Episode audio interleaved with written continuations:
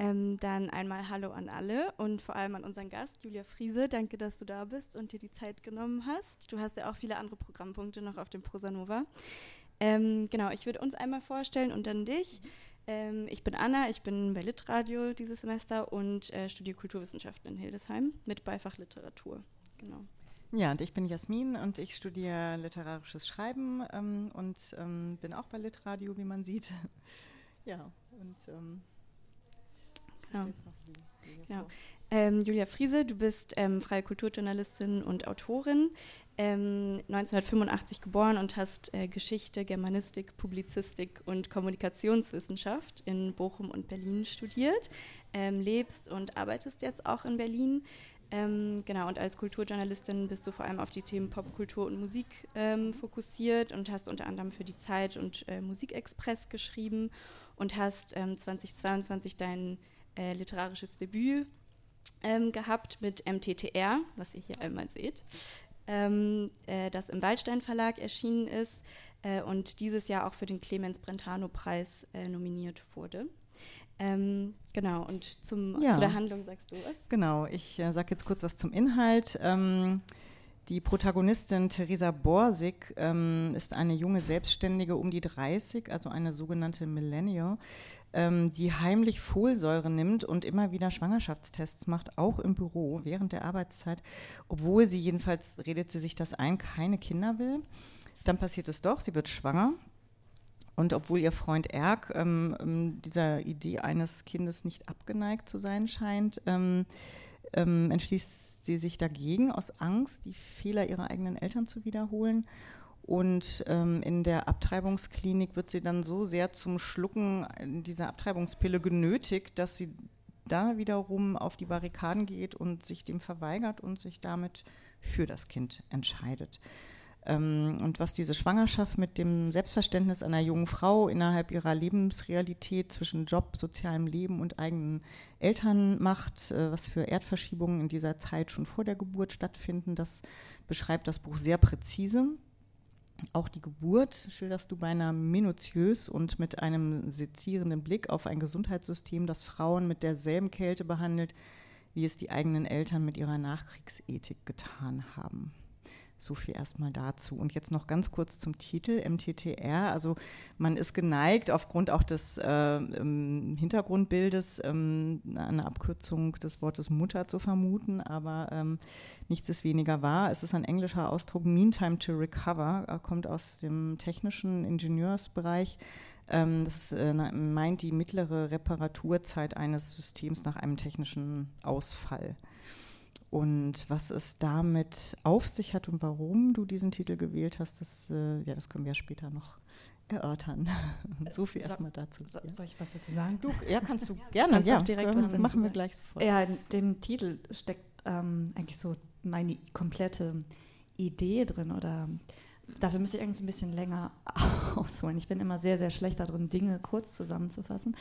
Ähm, meine Ursprungsidee war, nachdem ich ein Film gesehen habe, der Lara heißt, die Kälte oder Brutalität oder Gedankenlosigkeit im Umgang, ähm, im, alltäglichen Umgang in Menschen, von Menschen in Deutschland darzustellen. Also ähm, und ähm, gerade auch, naja, ich würde eher sagen, dass es gerade auch in Familien viele Menschen sich nach einem Skript Verhalten, das völlig an den Menschen vorbeigeht. Also Dinge müssen immer nach einem bestimmten Ablauf mechanisiert sein und wer oder was in diesem Vorgang eigentlich stattfindet, das ist egal, weil alles muss nach diesem Skript laufen, aber empathisch ist das Miteinander, das Miteinander eigentlich nicht.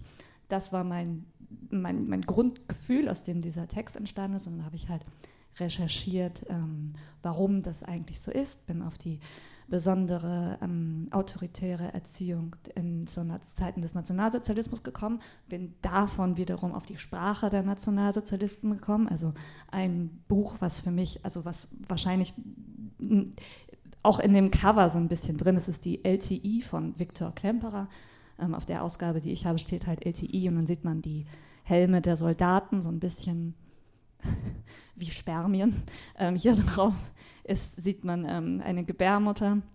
Und ähm, MTTR, Viktor Klemperer hat gesagt, die, also der hat ein Tagebuch geführt, ähm, als Philologe, ich meine, wir kennen das Buch wahrscheinlich fast alle, man hat das in der Schule durchgelesen und dann wieder vergessen, ähm, über die besonderen Veränderungen, wie die Nationalsozialisten die Sprache verändert haben. Und eine der Veränderungen war unter anderem, dass sie eine Vorliebe hatten, alles abzukürzen, aber durch die Abkürzung werden die Dinge gar nicht griffiger, sondern eher sperriger. Ähm, des Weiteren war eine ihrer Vorlieben, ähm, Technisches und Organisches miteinander zu verknüpfen, wie zum Beispiel in dem Wort Betriebszelle. Und all das, also die, die, Kälte, die aus der Erziehung stammt, die Sprache, die wir ja auch immer noch sprechen und das, ähm, weil es etwas Automatisiertes ist, gleichzeitig mit dem Vorgang des ein Kinderbekommens, des Mutterwerdens, also des Weitergebens, des Weiterschreibens, ähm, das alles da rein. Und Medium Time to Recover ist dann halt die Zeit, die es braucht, um ein System wieder zu reparieren und auch noch, ähm, wir denken über, also unser Verständnis von Sprache ist ja auch mechanisiert, sonst könnten wir uns ja gar nicht unterhalten. Wenn ich jetzt über jedes Wort nachdenken müsste, wäre das nicht mehr möglich. Ähm, deswegen liest man den Titel und denkt, alles klar, ähm, das heißt wohl Mutter, aber ähm, nein, heißt es in dem Fall eben nicht, also dass man halt wieder inne ähm, hält und die Wörter sich einzeln anguckt, was sagt man, während man etwas sagt. Jetzt ja. habe ich alles gesagt, danke. Ja, ja. Super, bitte ja. noch hier. Ja, und ganz kurz noch dazu, also mit dem System ist also Mutter in dem Sinne noch nicht unbedingt gemeint mit diesem Systemausfall, den du beschreibst, oder? In, in, in der in diesem Titel steckt, oder? Ist, ist damit ähm, auch. Der, der Systemausfall, hm. den, den ich meine, ist, hm. ist, ist, die, ist die Zeit des Nationalsozialismus, aber auch davor sind halt zwei, zwei Kriege, sind die Spuren, die das bei Menschen in unserer Kultur, in unserer Sprache, in der Überzeugung hinterlassen. Ähm, gleichzeitig kann man natürlich auch sagen, dass Mutter aber zum Beispiel auch in der nationalsozialistischen Erziehung der gewählte Begriff war, so sollten Kinder ihre Mütter bezeichnen. Dezidiert nicht Mama sagen, weil das etwas Weiches, Warmes, Anhängliches und so sollte es ja nicht sein. Man sollte sein Kind nicht anschauen, man sollte das auf Abstand halten. Ähm, Kinder, die schreien, sind zornig, sind unartig. Das Kind ähm, wurde zu bestimmten Zeiten, also man hat einen Kalender, ähm, wann man das Kind füttert, sodass man sicher sehen kann, das wird jetzt nicht verhungern, das ist trockengelegt, aber der seine Bedürfnisse äußern soll es nicht. Das wird schon den Jüngsten quasi ausgetrieben, damit sie später funktionieren in einem Getriebe, sich selber nicht spüren, wissen, dass sie selber nicht wichtig sind. Und man könnte jetzt sagen, das ist alles schon relativ lange her, aber wenn wir das mal so generationenmäßig durchzählen, das ist nicht wahnsinnig lange her.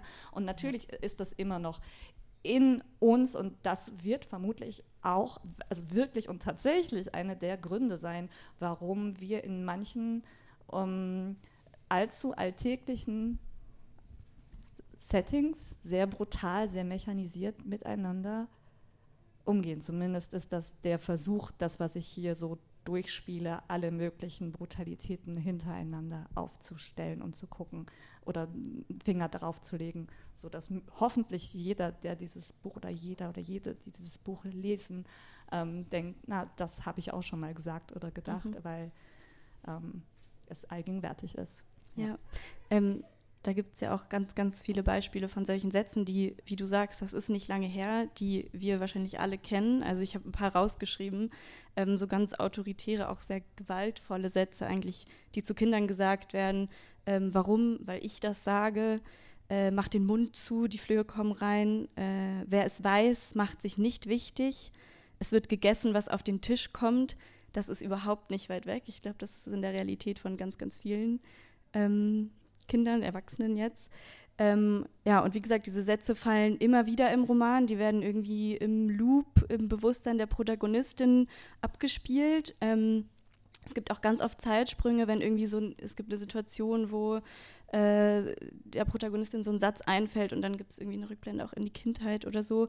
Ähm, und die Hauptfigur ertappt sich dann auch am Ende, ähm, als sie ihre Tochter hat, ähm, dabei, wie sie sich eigentlich auch aktiv davon abhalten muss, diesen Teufelskreis nicht zu wiederholen, ähm, diese Sätze nicht äh, ihrer Tochter zu sagen, obwohl die so, also man, man fühlt diesen, diesen Kampf irgendwie. Ähm, ja, ist Kämpferisch ist auch eins der Lieblingsadjektive der Nationalsozialisten, by the way. Also, also Kämpferisch. Nicht, dass man das Wort jetzt deswegen nicht mehr benutzen soll, nur das wurde ja. halt damals überdurchschnittlich häufig benutzt. Also nachdem ich dieses ähm, LTI nochmal so, also richtig mit dem Bleistift gelesen mhm. habe, ist es dann fast nicht mehr möglich zu sprechen, weil man denkt, dieses. naja, ähm, ja, aber ähm, natürlich, also das erstmal werden diese Erziehungssätze ständig wiederholt und auch ähm, wenn, also Theresa und Erk sind, also Theresa und Erk ist das Paar, das sich quasi vermehrt, ähm, sind beides Kinder von, ähm, von autoritär, also wurden autoritär erzogen und sind deswegen beides Menschen, die auf unterschiedliche Arten und Weisen ähm, dadurch verunsichert sind. Also Theresa ist eine Figur, die zum Beispiel am Anfang ähm, das eigentlich irgendwie das Kind möchte, aber ihr eigenes Wollen die ganze Zeit second guessed. Also sie ist sich total unsicher, weil sie überhaupt kein Gefühl dafür hat, wer sie eigentlich ist. Dieses Buch ist, es passiert nicht wahnsinnig viel. Das ist halt ein Stream of Consciousness von Gedanken, die sich immer wieder unterbrechen, die sich nicht sicher sind, die sich in Frage stellen, die sich verachten, die sich hassen, die unsicher sind, weil das Problem ist, wenn man die äh, Erziehung, die man selber genossen hat, ablehnt, dann braucht man also quasi das Skript, was man bekommen hat, nicht benutzen kann, dann äh, kann man noch so viel lesen und so weiter, aber man hat dann nicht automatisch ein neues Skript. Und auch ähm, wie sie dann später ähm, ihr Kind bekommt, ähm, die Art und Weise, wie man aufgewachsen ist, also in Stress mit Gewalt zu reagieren, also nach dem Motto, das soll jetzt nicht so funktionieren, so sei, sei still jetzt, mhm. das kommt dann natürlich ähm, wieder hoch, also weil das, man kann die allerbesten Absichten haben, es ist zu viel Verantwortung auf dem einen, wenn man sagt, nur weil du das jetzt alles reflektiert hast, dass all das in dir ist und all das falsch ist, heißt es nicht automatisch, dass man gerade in Belastungssituationen dann anders funktionieren kann. Und eigentlich ist es ja auch niedlich, dass man selber etwas, das viel größer ist als man selber, einzeln oder die Verantwortung äh, so auf einen liegt, was ich auch nicht mhm. richtig finde. Aber das ist die Geschichte, die einzige Lösung, die die ähm, Protagonistin bekommt, ist, dass die Sprache zum Schluss fließender wird. Also sie gerät aus diesen sehr abgehackten, sehr eckigen, sich ständig ähm, second-guessenden ähm, Gedanken zum Schluss hin in einen in einen Fluss, in eine, ähm, also ihre, ihre, Gedanken dürfen ähm, länger fließen, dürfen breiter sein und mhm. ja. Sie spricht auch mehr, ist mir auch aufgefallen, sie spricht mehr und lauter am Ende. Ähm, Wollen wir jetzt vielleicht eine Textstelle hören oder hast du noch eine Frage vorher, die du noch stellen ähm, möchtest? Ich habe noch eine äh, bisschen polemische Frage. Ist Kinderhass deutsche Folklore? Aber das hast du ja auch ein bisschen ähm, beantwortet, eigentlich diese Traditionslinie.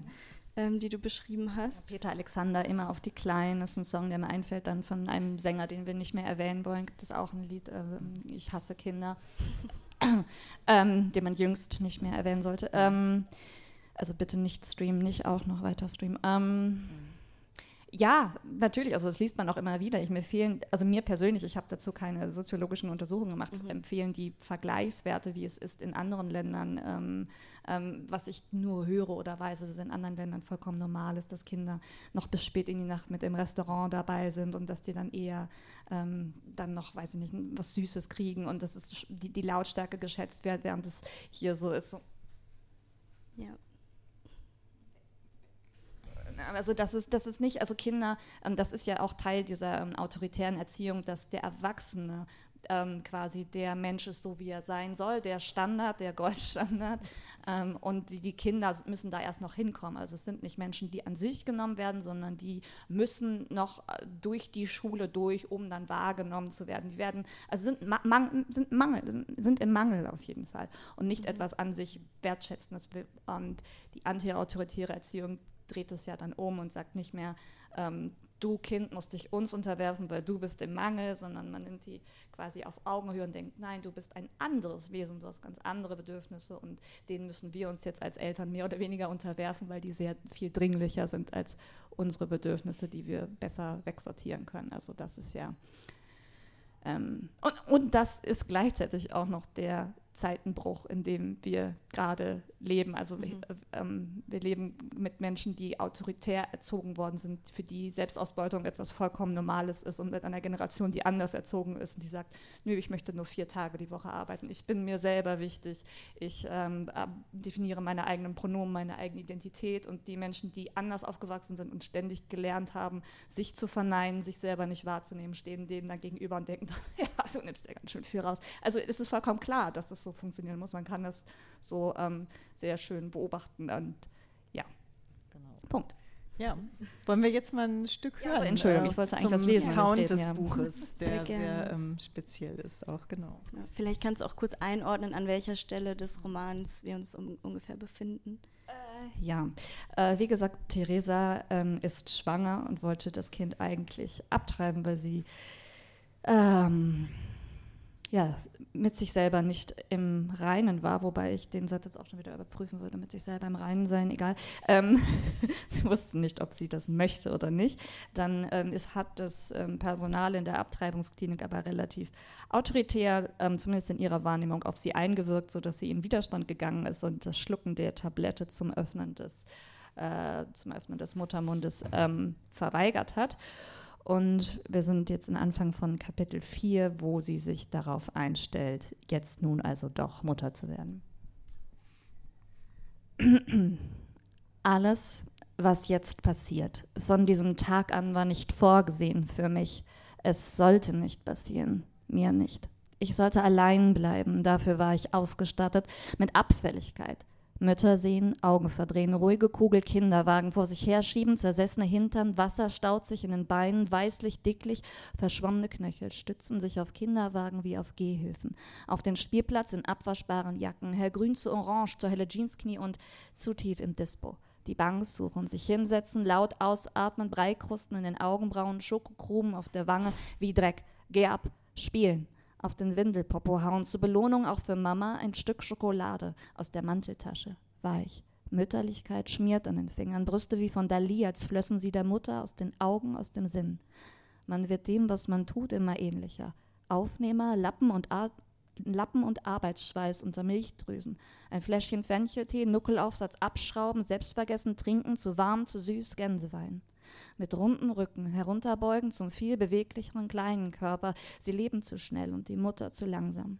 Zwei verschiedene Zeiten an einem Ort zerreiben sich gegenseitig. Sand in den Schuhen, Schokolade mit anderen Müttern, teilen Finger, ablecken, Frauen unter Frauen, Kaffee und Mutterkuchen, tun, was sie am besten können, sich vierteilen, urteilen und aus der Abwertung anderer heraus abwerten, um wenigstens in dem Moment der Abwertung anderer aufgewertet zu sein. Nur ein bisschen, dann aber doch die ganze Tafel essen. Der Gummizug am Bauch täuscht über all das, was nicht mehr zu ändern ist, hinweg. Kleidung als Versteck. Besser nicht in den Spiegel schauen, Bauch einziehen und auf Fotos in die letzte Reihe. Das Unwohlsein sitzt tief. Meine Mutter hat all das nicht gewollt. Auf den Spielplatz mit den ganzen Waschweibern hat sie gesagt, sie waren der Gegenentwurf von all dem, was ihr wichtig war dünn sein, verschwiegen sein. Wir wohnten gegenüber einer Tankstelle, an der ich Hefte kaufte, der weise Elefantenkönig Barbar für mich, Freundin für meine Mutter. Die Tankstellenbesitzerin im weichen Vlies auf einem sich drehenden Hocker. Hinter der Theke gab Waschanlagen Münzen heraus, schaute durch ein fast blindes Fenster auf Zapfsäulen. Das Glöckchen, bevor der Benzingeruch zu ihr hereinwehte. Unter Ballons und Tankstellenblumen, deren Zellophan kleine Beeren klemmten. Einen gab sie mir, schenkte ihn mir. Einfach so, und ich traute mich nicht, das Geschenk abzulehnen, anzunehmen. Man nimmt nichts von Fremden. Ich hielt ihn in der Hand, den kleinen Bären, vor der Brust gut sichtbar. Ich wollte ihn nicht verstecken, als ich durch die Öffnung des Jägerzauns ging. Wenige Schritte bis zur Doppelhaushälfte. Meine Hand steif. Der Bär freundlich, zu freundlich, unheimlich. Meine Mutter hatte die Tür kaum geöffnet. Da fragte sie, wo hast du den her?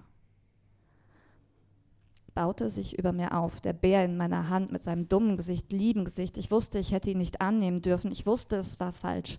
Ich ähm, habe ihn nicht geklaut, sagte ich. Sie hat ihn mir geschenkt, die Frau an der Tankstelle. Warum schenkt sie dir sowas? fragte meine Mutter und ich hatte keine Antwort, wusste nicht, warum ich etwas geschenkt bekam. Ich richtete meinen Blick auf den Boden, damit ich ihren nicht sehen musste. Was sollst du denn mit diesem billigen Bären? Ich weiß nicht, sagte ich wieder. Ich wusste nur, dass der Bär ein Fehler, die Freundlichkeit einer fremden Fehler, alles Fremde sowieso ein Fehler war. Danke dir. Gerne klatschen.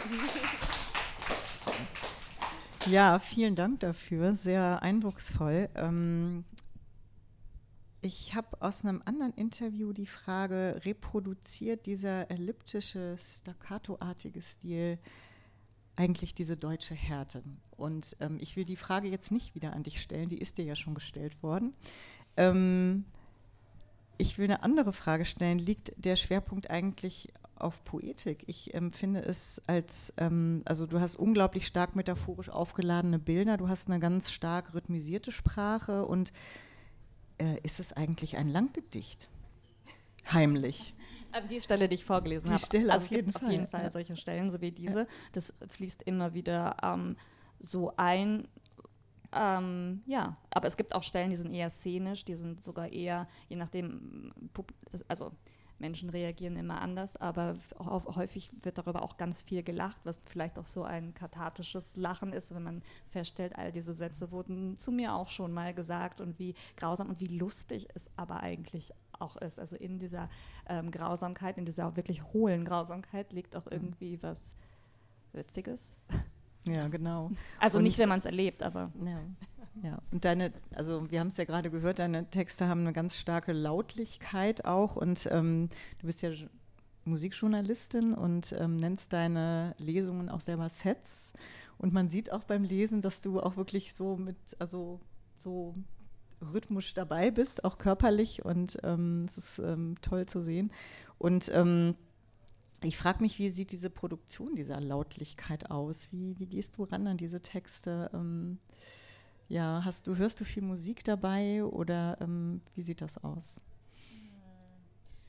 Nee, also ich ähm, habe halt ein inneres Gefühl für diesen Rhythmus und ich, also wie, wie, ich schreibe, ist die Frage, wie ich schreibe, das ist un, unbewusst. Ich wünschte, ich könnte jetzt sagen, ja, ich habe mir da ein äh, Notenschema aufgemacht. Nein, also ähm, ich stehe morgens früh auf, trinke sehr viel Kaffee und dann schreibe ich das so runter und dann gehe ich immer wieder drüber und korrigiere und dann ist es am nächsten Tag wie die, die zweite Schicht darüber, die dann wieder andere Gedanken da einführt und versucht den Rhythmus zu halten oder sich das teilweise auch laut vorliest und merkt, das Wort ist zu viel, das müssen wir jetzt deswegen weglassen. Also oder ein anderes aus, also so, also einfach ein ähm, aber mit Musik hör, bestimmt kann sein, dass, also man weiß ja nie, also man kennt einen Teil seiner Einflüsse, aber ja zum Glück niemals alle. Von daher, ähm, ja.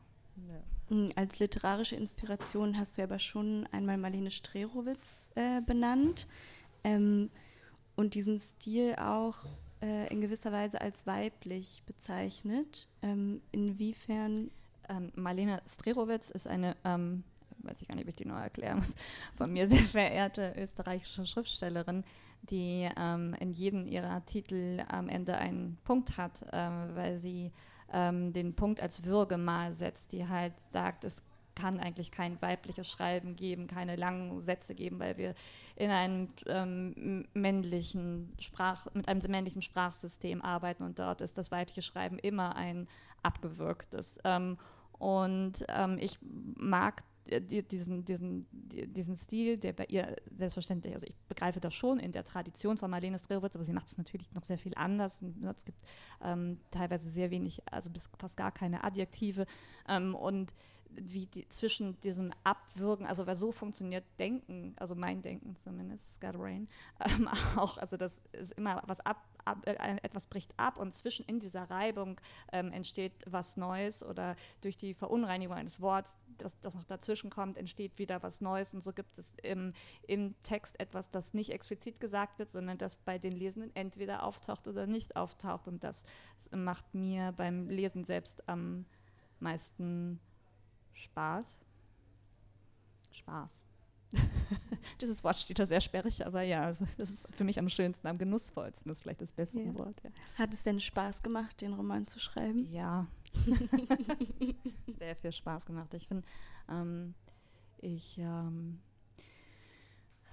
ähm, also ich habe ja davor äh, nur was heißt nur journalistisch geschrieben, was ja eine komplett andere Art von Schreiben ist, ein bewusstes Schreiben ist, ein ähm, sich ständig selber korrigieren ist. Man kann nicht in diesen Flow-Modus gehen, in dem, das, ähm, in dem das Bewusstsein quasi also so halbwegs ausgeht und man sich selber überrascht, man, man wach träumt quasi und es kommt etwas auf einem raus und am Ende ist man so überrascht, wo habe ich das her, wo kam das, war gerade noch nicht da, ich wusste, ich möchte ungefähr in die Richtung gehen, aber dass dann das da ist, das ist ja das, was ähm, Schreiben ähm, so toll macht, dass man nichts konsumieren braucht, sondern im Gegenteil selber etwas herstellt. Ich habe noch nie in meinem Leben das Gefühl gehabt, meine Zeit so sinnvoll oder so zufrieden mit mir selber zu sein, ohne dass es irgendetwas dazu gebraucht hätte, dass ich irgendetwas hätte kaufen müssen, ansehen müssen, konsumieren müssen, sondern ich war mit mir selber ein abgeschlossenes, kleines, glückliches System. Und diesen, diesen, diesen Zustand ähm, muss man sich ja dann quasi als Schriftstellerin leisten können, weil man dafür sehr viel Zeit braucht, um immer wieder in diesem, ähm, ja, in dieser Welt bleiben zu können. Ähm, ähm, also dass man das machen kann, weil ich kann es zum Beispiel nur morgens. Ich habe das versucht, ich weiß, ich habe nach dem Aufstehen geht es bis ungefähr 14.30 Uhr, 15 Uhr. Länger brauche ich das gar nicht versuchen, danach geht es nicht mehr. Und man kommt dann auch nicht mehr rein. Und ähm, das ist der beste Zustand eigentlich. Ähm, ja, ähm, wir haben noch eine ähm, ähm, ganz auf, äh, starke Auffälligkeit in deinem Buch. Das ist diese Geburtsszene, die du beschreibst. Die ist so derart minutiös. Ähm, und ähm, ich, also wir haben uns auch gefragt, wie, wie, du das um Himmels Willen, wie du da vorgegangen bist. Da ist sicherlich auch ein autobiografischer Anteil dabei, also das wollen wir jetzt gar nicht im, im Detail erörtern, aber ähm, wie kann man sowas schreiben, wenn man so, ähm, hast du das ähm, tatsächlich im, im Prozess, also ähm, deiner eigenen Geburt, ähm, deines eigenen Kindes geschrieben oder hast du das recherchiert? Sind das Sachen, die du von anderen Frauen auch noch mitgenommen hast? Wie, ähm, wie bist du da vorgegangen, um das so plastisch, wirklich so, so dermaßen schmerzhaft ähm, zu skizzieren? Ja, es ist ähm, teils, teils. Es ist tatsächlich, also, mhm. also die, dass ich die Geburt so minutiös beschreiben möchte, das war, wollte ich vorher schon, bevor ich den Roman geschrieben habe. Ich habe die Geburt meines Kindes selber mal aufgeschrieben und auf meine Website gestellt, nachdem ich ähm, in der Schwangerschaft damals Rachel Cusks Alive's Work gelesen habe, wo sie halt beschreibt, dass Schwangerschaftsratgeber eigentlich ähm, alles beschreiben, von wegen, was man essen darf, wann man am besten nicht in die Sonne geht und wie warm das Badewasser sein soll, während man schwanger ist. Aber der eigentliche Akt, das ins Leben bringen eines Lebewesens, wird nie beschrieben oder immer nur, ja, das ist halt irgendwie schmerzhaft, aber dann auch schon vorbei und sie werden so glücklich sein. Mhm. Ähm, und sie hatte sich dann vorgenommen, das halt zu beschreiben, hatte aber dann einen ähm, Kaiserschnitt unter Vollnarkose, den man aufgrund der Vollnarkose nicht so gut beschreiben kann. Ähm, mhm. und ich hatte aber gedacht, na gut, wenn ich mir keinerlei PDA nichts geben lasse, dann ähm, kann ich das ja dann beschreiben und habe mir selber Nachrichten mit dem Handy aufgenommen währenddessen und ich dachte wirklich, so wenig wusste ich offensichtlich über Geburten, ähm, da, dass ich das bis zum Ende durchziehen kann, aber das geht nicht. Also es ist ein, ein ähm, ja, ein, ein, eine, eine, Urgewalt, ein wahnsinnig brutaler, wenn auch faszinierender ähm, Akt. Und soweit ich das aber zum Glück äh, diese Aufzeichnung noch hatte und als ich danach den Text über meine Geburt geschrieben habe, konnte ich mich daran schon nicht mehr erinnern und war sehr dankbar für die eine oder andere Formulierung, weil ich, weil ich das, das Gehirn ist offensichtlich sehr gut darin, schnell zu sagen, nee, also wir brauchen noch mehr Menschen auf dieser Erde. Das, das behalten wir nicht. Mach, mach das nochmal. Ähm, so, und ähm, in dem Sinne ähm, hatte ich natürlich das als, als Quelle. Ähm, wollte aber natürlich nicht ähm, Theresa meine, meine Geburt geben, sondern eine eigene Geschichte geben und habe daraufhin gedacht, es muss doch möglich sein, andere Geburtsberichte zu finden und war, ähm, das, ich habe das 2020 geschrieben, also in der Pandemie ähm, auf YouTube und habe sehr viele Geburtsberichte geschaut, wo es aber ähm, eigentlich nur im Gros um die problematische Situation in den Krankenhäusern geht, die auch hier Teil ist, weil das mhm. passt ja auch wunderbar mit dem brutalisierten, mechanisierten und so weiter. Ähm, aber über die Geburt an sich wird dort auch immer höchstens so zwei, drei Sätze und auch, auch, weil es ja auch als problematisch gilt, das so drastisch zu schildern, weil man anderen Menschen auch keine Angst machen will. Nur ich finde halt, ähm, es gibt wahnsinnig, also wenn man sagt, man kann keine Geschichte über einen äh, eine Liebesbeziehung schreiben, die schrecklich geendet ist, weil das würde andere Leute ja davon abhalten, selber eine Liebesbeziehung. Also das ist doch Quatsch. Also das ist einfach, niemand sagt dass nur, weil ähm, eine Geburt hier aufgeschrieben ist, dass die, ähm, dass das so, so ist das. Das kann so sein, aber es muss nicht ähm, so sein. Und ähm, ja.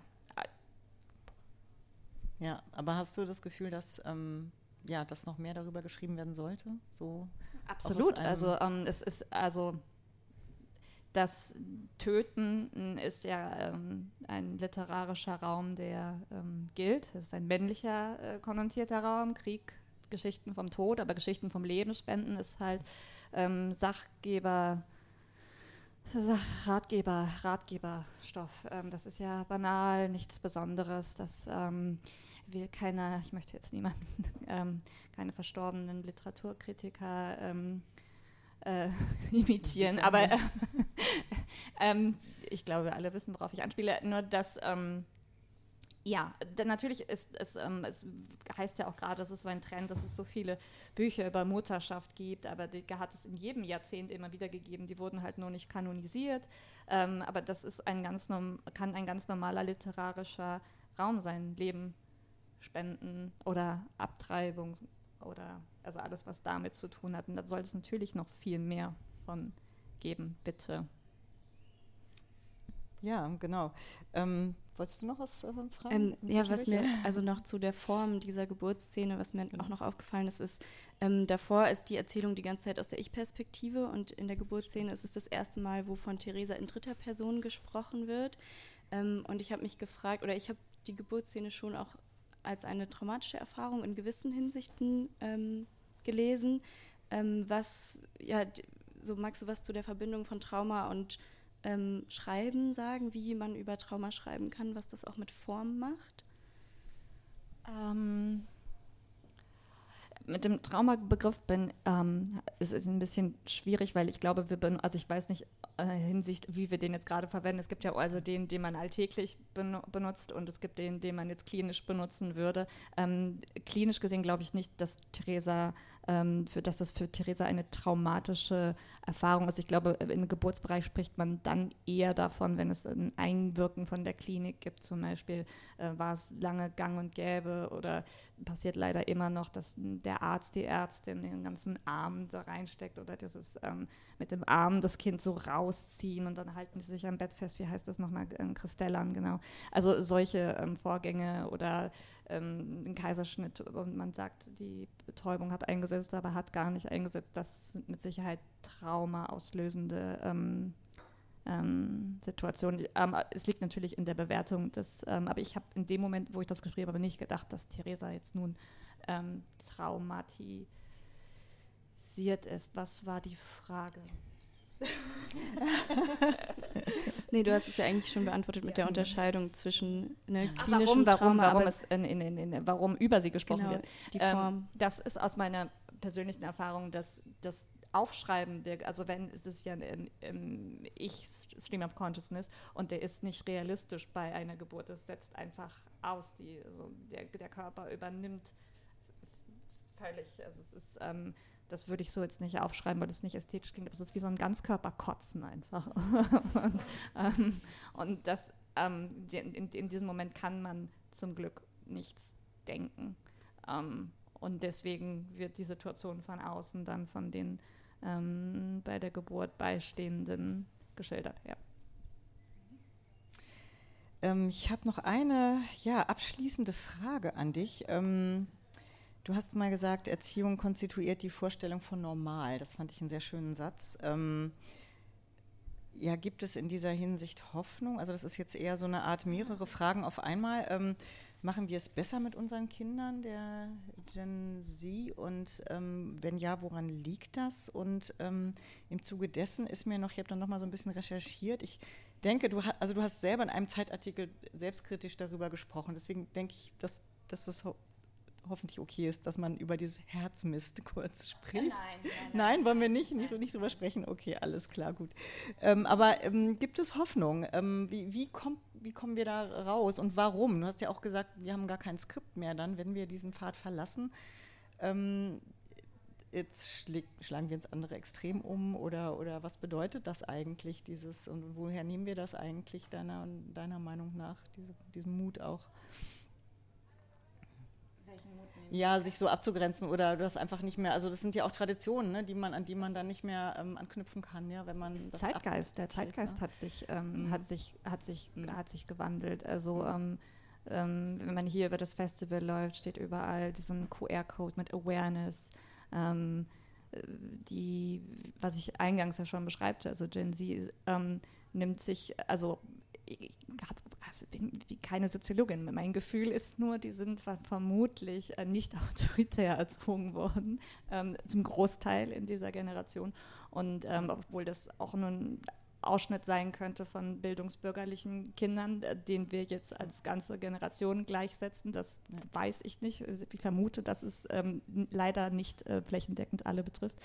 Ähm, aber dadurch entsteht halt diese, diese, ähm, diese Zeitenwende, in der wir uns befinden. Und das ist ähm, hoffentlich eine Bewegung, die so weitergeht. Aber wir sehen ja, wie schnell man wieder in Konstrukte wie Krieg äh, durch das Klima, also die Krisen werden kommen, die Krisen, in denen wir eventuell keine Zeit, keine Ressourcen haben, vernünftig miteinander umzugehen. Ich sollte Hoffnung spenden am Ende und habe alle zerstört. Es tut mir leid. Ähm, ja, hast du noch Fragen? Ähm, ähm, ich habe eigentlich keine Fragen Nein, mehr. Hab, äh, ja, ähm. eigentlich habe ich auch keine Fragen mehr. Habt ihr noch Fragen vielleicht? Oder ähm, wollt ihr noch was hören vielleicht? Ähm, möchtest du noch was lesen? Oder? Äh, ja. Ähm, ja. Ich habe noch eine Frage. Oh ja, gerne. was steht für dich als nächstes Romanprojekt Könnt ihr die Frage ähm, machst du, die Frage Hast du schon ein anstehendes nächstes Romanprojekt und wenn ja, was ist das Thema dazu? Wow.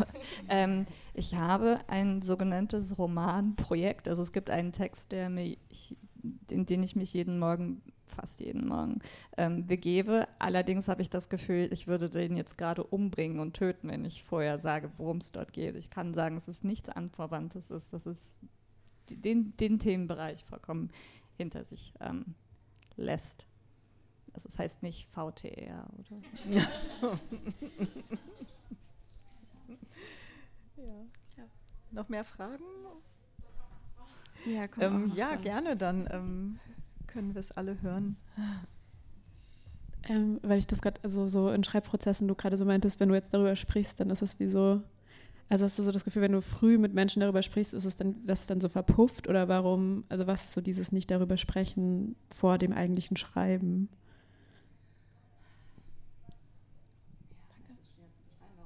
warum es schwer zu beschreiben, warum das so unangenehm ist, weil es ist vielleicht so ein bisschen, ähm, ich habe letztens noch gelesen, ähm, äh, man sagt ja auch nicht ähm, alles Gute zum Geburtstag, bevor man, also es ist irgendwie wie so ein Beschreien, so als würde es dann ähm, weil vielleicht der Text soll ja noch die Möglichkeit haben, vielleicht ein ganz anderer zu werden. Und jetzt würde ich ihn dann festnageln. Vielleicht, ähm, vielleicht erscheint er nicht. Vielleicht ähm, überlege ich mir nächste Woche alles anders oder de dem dann schon so, ja.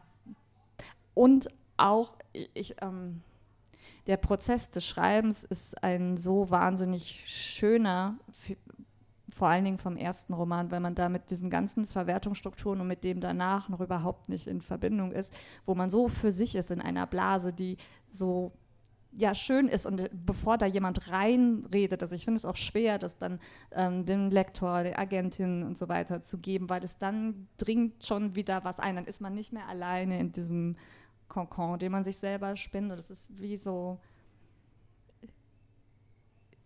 ja, ich will die, will die Nadel da einfach nicht reinstecken. Es ist meins. Noch.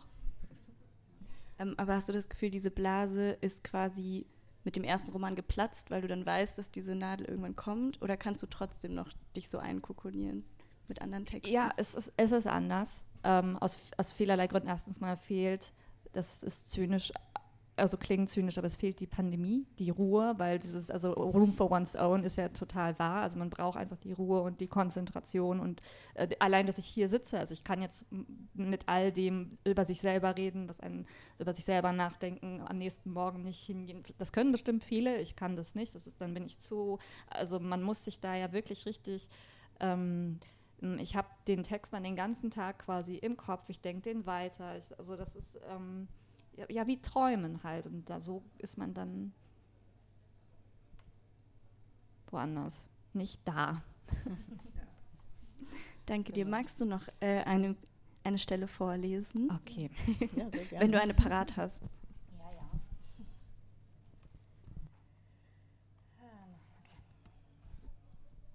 Ein Teil aus der Geburt, einen kurzen Teil. 140 sagt Erg. Denn 140 steht auf dem Monitor über Theresas Kopf. Und Theresa brüllt, als würde man sie backen. bei lebendigem Leibe backen. Unter dem T-Shirt bewegt sich der Bauch wie ein Teig, als knete er sich von alleine. Sieht er das wirklich? Passiert das? Erg kneift die Augen zusammen. Machen Sie die Beine weiter auseinander, sagt die Hebamme und drückt sich gegen Theresas Knie. Ihr Gesicht ist verzogen, wie ihr Bauch, alles ist verzogen. Die Hitze 140 Grad scheint ihr Bild zu verziehen. Sie verwischt mit der Umgebung, ihre Hand schlägt nach der Hebamme, die sie fängt wie einen verschlagenen Ball. Grollen. Ein tiefes Grollen aus Theresas Mund. Sie müssen sich anders positionieren, sagt die Hebamme, aber das ist nicht Theresas Sprache. Die ist ihr verschlagen. Feuerrotes Gesicht, die Adern am Hals scheinen es zu sein, an denen nun alles hängt, die den ganzen Oberkörper hochziehen, wie an Dra Drähten schnellt er Richtung Knie, und in der Bewegung gehen Theresas Augen auf weit brüllend, bevor sie zurückfällt mit dem Kopf zuerst auf das Bett, das große, weiche Bett, das sie in zwei geteilt haben. Theresas nasser Körper steckt dazwischen und japst nach Luft. Danke dir. das war ein kräftiges Schlusswort. Ja, vielen Dank. Danke, dass du dir die Zeit genommen hast ja. ähm, und viel Spaß noch auf dem Festival. Ja. Ähm, ja. Danke dir. Ja, sehr lieben Dank.